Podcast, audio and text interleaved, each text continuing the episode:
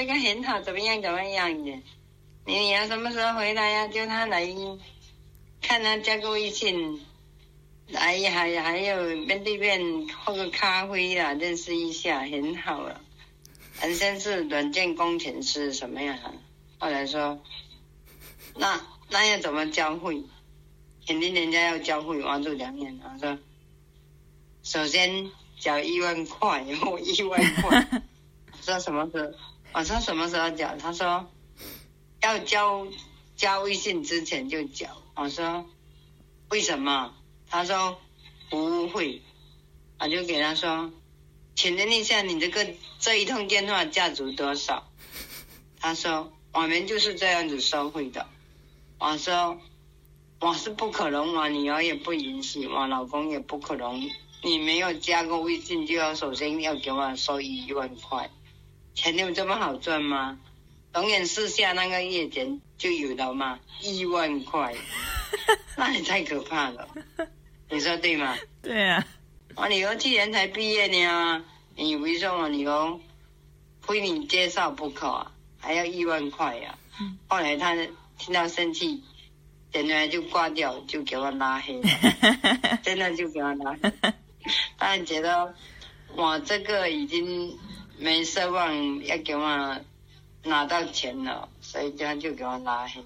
嗯，拉黑拉黑呗，我早早就知道你这诈骗你，没有加微信就要就要一万块呀，这是这不可能的，对不对？对啊，大家好，这里是我不跑调。为了这期年底的播客，本来我想了挺多厉害的话题，但因为实在太忙了，所以才有了今天有点水的这期。在听前面一段录音的时候，你是不是以为我要讲相亲啦？No No No No No，还是要聊诈欺？不对，今天呢要讲的是直球。刚才你听到的是我妈妈和最近一个被举报的相亲机构搏斗的简单故事。对方呢说要介绍对象，我妈问多少钱，对方说一个联系方式一万，那我妈肯定是不肯呀，这用脚趾头想都知道是赔钱的买卖，当着对方的面就说不可能给你，你诈骗吗？完全不像我之前在第五期里面和骗子婉转悠长几个来回，虽然我完全是出于恶搞的目的啦，但是直接呛对方，让对方知道自己不是好欺负的，何尝不是打了一个痛快的直球？但作为网上冲浪健儿的你，一定很熟悉这个词吧？可能会好奇，这里用直球好像有点奇怪，毕竟各个有粉红泡泡的角落才是他经常出现的角落。比如说啊，弟弟好会直球帅哥 Y Y D S，嗯，我也想谈直球式恋爱。OK，那么直球这个词呢，原来其实就是棒球用语，顾名思义就是要投出那种直线路径的球。但是在一些亲密关系里，大家喜欢把直球用作形容词来形容那种不拐弯抹角、特别直率的说话方式，尤其是一些令人积极的、让人喜悦的话。在日语里面有一个特殊用法，如果说直球是 storedo 的话，那么想要把直球选手或者说这种风格的恋爱高手高亮出来的话，会在前面加一个 do 作为强调。也就是 do storedo，这个特别适用于那种在朦胧暧昧阶段里直接的亲密表达，比如会直接表达想念啦或者喜欢等等。但我今天想说的直球，其实不仅限于亲密关系里，我想要泛指一种更广泛的交流方式，把直球定义为直接，说话不拐弯抹角，似乎有些直接。我想等最后再来探讨它的内涵。那第一趴，我们来聊一下为什么直球式交流会这么火。我觉得可以这么说：人呢，生在这片土地上，没有一点小心思、怀疑、犹豫、猜测，是根本不可能的。所以才会有电视剧里那些无数的内心戏，那些傲娇的台词，那些口是心非导致的误会和分道扬镳。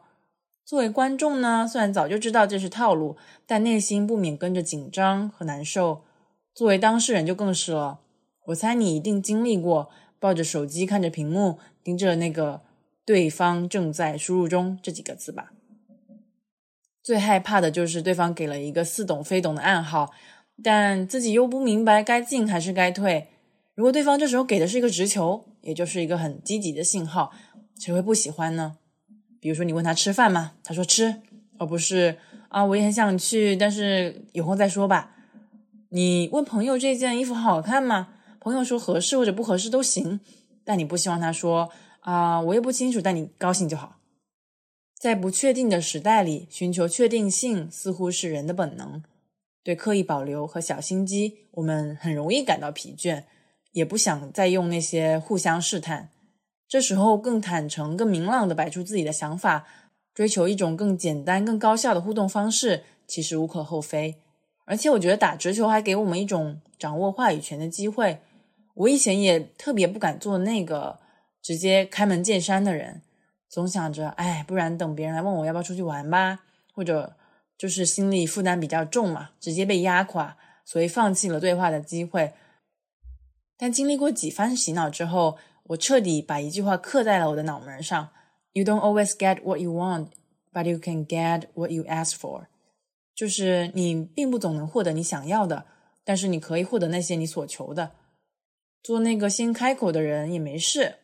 因为很多事情，其实你根本就不会失去什么特别重要的东西。有一次和朋友吵架，还挺严重的，直接导致了我们一年几乎都没咋讲话。但老实说，我还挺想他的。所以在他生日的时候，我就小窗问了他的地址，也稍微聊了一下。就本来还以为是多大事呢，但其实两个人在交流的时候，又觉得没什么事情发生。如果我不去问，不去表达我。对他的想念，还有一些祝福，可能我们就会那么继续沉默下去。但是我还挺自豪的，我做了那个勇敢的人。幸运的是我成功了，但如果是最差的情况呢？其实也就是我被无视嘛，那要怎么样？至少我也是尝试过了。这种直球就完全不属于任何的暧昧情况，它更像一一把破冰的锤子，主动尝试把冰冻尴尬的状况给敲开。而且成功的话，真的会特别开心。当然啦，有些场合是真的很难打直球，比如说最简单的职场。如果你的领导犯错了，你敢当面说出来吗？还是会笑呵呵的就打圆场过去？我觉得这也也非常取决于你的领导和你的呃在职场上面的地位。毕竟打工人实在是太受限于人了。很幸运，我的 leader 对于别人指出自己的问题，完全保持着非常开放的态度。这也让我的打工生活轻松了一些。但有一次神奇的经历，作为被指出问题的那个人，我真的感到非常生气。事情是这样的：之前有一次跨部门合作，我和上游部门的 A 同事对接，在请教完一些事情以后，我把 A 代表他们部门的回复写到了方案里，然后我发到群里，就也没人回复。我觉得，嗯，今天应该可以下班了吧？万万没想到，我在回家的路上居然听到了有人在说。我的事情，因为他提到那份方案，大概就是这样子的。看到那份方案，我都惊呆了。他居然把我的话直接写到方案里，是不会自己再理解然后改一下吗？真的很无语。然后他旁边的那个呃另外一个同事就说：“啊，真的吗？怎么会这样？到底是谁呀？”啊，我的模仿可能有一些阴阳怪气，但是你应该不难想象我那时候的心情。因为基本上和他们是前后脚的距离并排走着，天冷我套上了卫衣的帽子，所以那时候我真的又尴尬又有点生气，但实在是不知所措。就像有一次我在微博上搜了一下“我不跑调”这四个字，结果出来的第一条竟然是怎么在小宇宙哪个播客下面都可以看到一个叫“我不跑调”人啊，真的好无语。所以其实这两个时候的心情真的一模一样，一方面有一些。部分的我是在反思自己，另一方面又确实觉得心里很不畅快。嗯，话说回来，就是听到 A 说的话以后，我还是挺震惊的，因为真的好巧不巧，第一次在路上，那么刚好听到有人在说我的事情，现在回想起来还挺刺激的。但当时其实我也不想让局面更尴尬，我直接回家了。不过做饭的时候真的是越想越气。理论上来说，他的回复代表部门，其实写进方案里。也没有什么问题，但既然他觉得我不能这么做，或者说这么做不专业不好，为什么不直接在群里指出我的问题呢？我最不喜欢的就是这种明明就已读不回，但是在背后又说人一大堆奇怪的话。记得超哥有一次串台，他去聊职场的问题，当时就提到了说，他更喜欢在当事人面前指出问题，在其他人面前也能够夸奖这个当事人的人做同事。我当时听了，真的是心里一阵狂点头。总之呢，我当时的决定就是，啊，我希望和 A 直接对谈，所以我打开了和他的对话框。一方面呢，是以尽量礼貌的态度说，啊，可能自己不小心听到，以及，呃，我工作上的确可能有一些问题。另一方面，也表示很遗憾，是用这种方式知道他对我工作，呃，这些事情的评价。而且我还说，希望他下次能够当面指出我的问题。不过他的回复也蛮让人失望的，因为他就是说，就是他也感到很尴尬。不过后面还是在说我的工作有问题啊，什么什么的。不过 anyway，我只是想用这种直率方式暗示他，在同事背后吐槽，真的可能有一天会被发现的。很不幸，你的总有一天就是今天。这个是我一次比较尴尬经历下面的直球经历。我没有忍气吞声，然后也没有大方到可以当做没有事情发生。我就是想把话说清楚，这样以后工作上有交集，我也不会带着情绪。他也知道应该怎么和我对接会更高效。但我知道很多人其实不会采用这种方式，原因还挺多的。一个最直接的就是做一个勇敢说出自己想法的人，真的蛮难的，要考虑的事情非常非常多。比如说，哎呀，我这样会不会显得太油腻啦？会不会冒犯他啦？显得很不礼貌等等。但比如像刚才那个例子的话，不选择直球的原因是担心冒犯或者不礼貌，进而影响了双方的关系。同事之间要和睦相处的话，你肯定也听过很多次。谁工作的时候不是就是戴着一个面具相处吗？接电话的时候喊着“甲方爸爸”，挂了电话就开始骂他是不是傻？有时候大家会褒奖这种隐忍是识大体、有格局，或者说是那种能够保持情绪稳定的大人。我也知道有些话确实没有办法直说，但是我可能会想要选择那种对双方更友好的方式，或者说就事论事。这个对我来说真的是最高效的办法，因为有话直说，有问题就指出来，这个难道不是最好的吗？但这也非常取决于你怎么说啦。比如说，我还是不免会在前面铺垫一些话，来缓和后面可能对他造成的冲击。亲密关系里面也是，你可以有铺垫，但喜欢就是喜欢，不喜欢就是不喜欢。纯粹的好人卡是真的过时了。我还是想要做那个真诚坦白的人，或者说说到意思清晰的话。有一些关系的确是要靠加引号的那种冒犯才能够被推进的。或者说被厘清的，说一个可能不太相关的啊，已经去世的有一个美国知名的主持人叫 Larry King，他给过一些采访的建议，包括热情、幽默、能够解释自己工作的能力。最后还有一个是 chip on your shoulder 这个词源呢，其实是十九世纪的美国，当时有非常多争强好胜的少年，如果他们想要和意见不合的人打架，就会把木屑，也就是 chip。放在他们的肩上来挑衅别人，看他们敢不敢拔起来。如果拔起来的话，就可以开打了。听起来还挺离谱的，但这个词就是也延伸为一种勇于挑战的态度。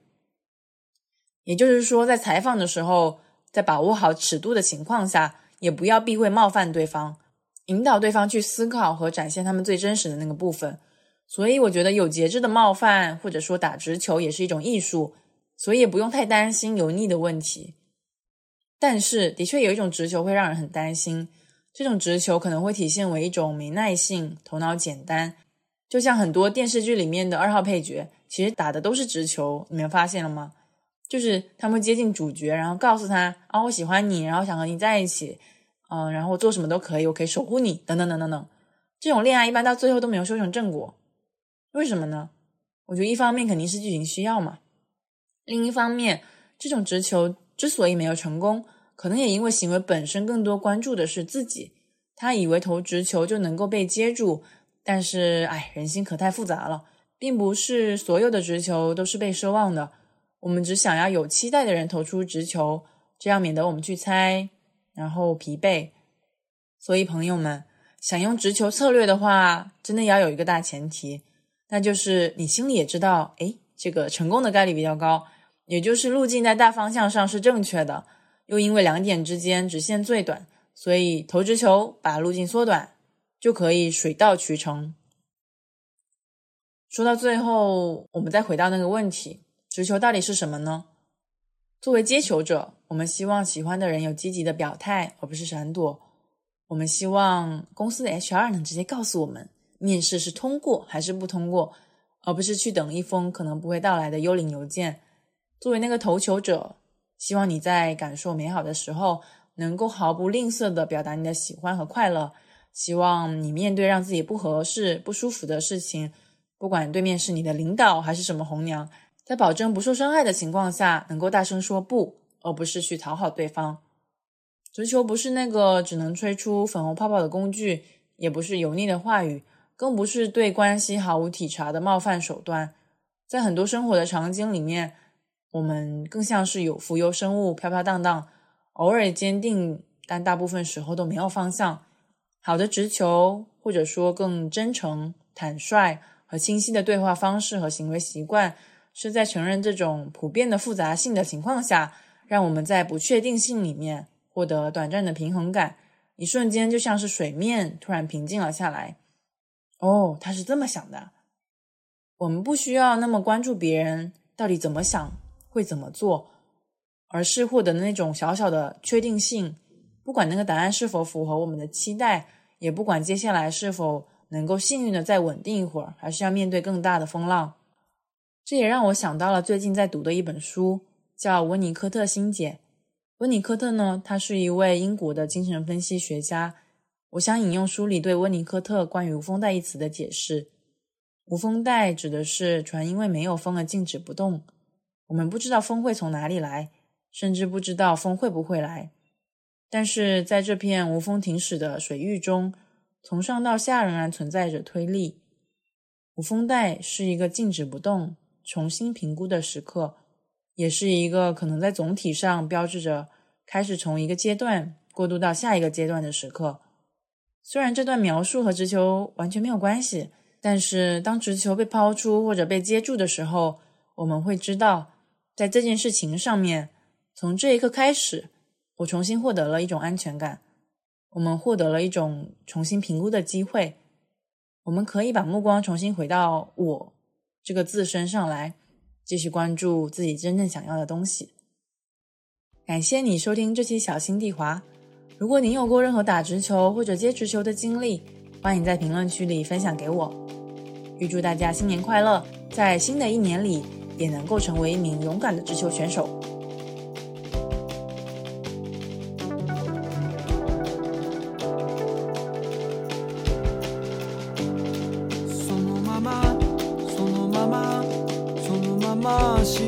のコンビニエンスストア寄り道して忘れたい忘れたい忘れたい自分に缶コーヒーを買ったレシートはレシートは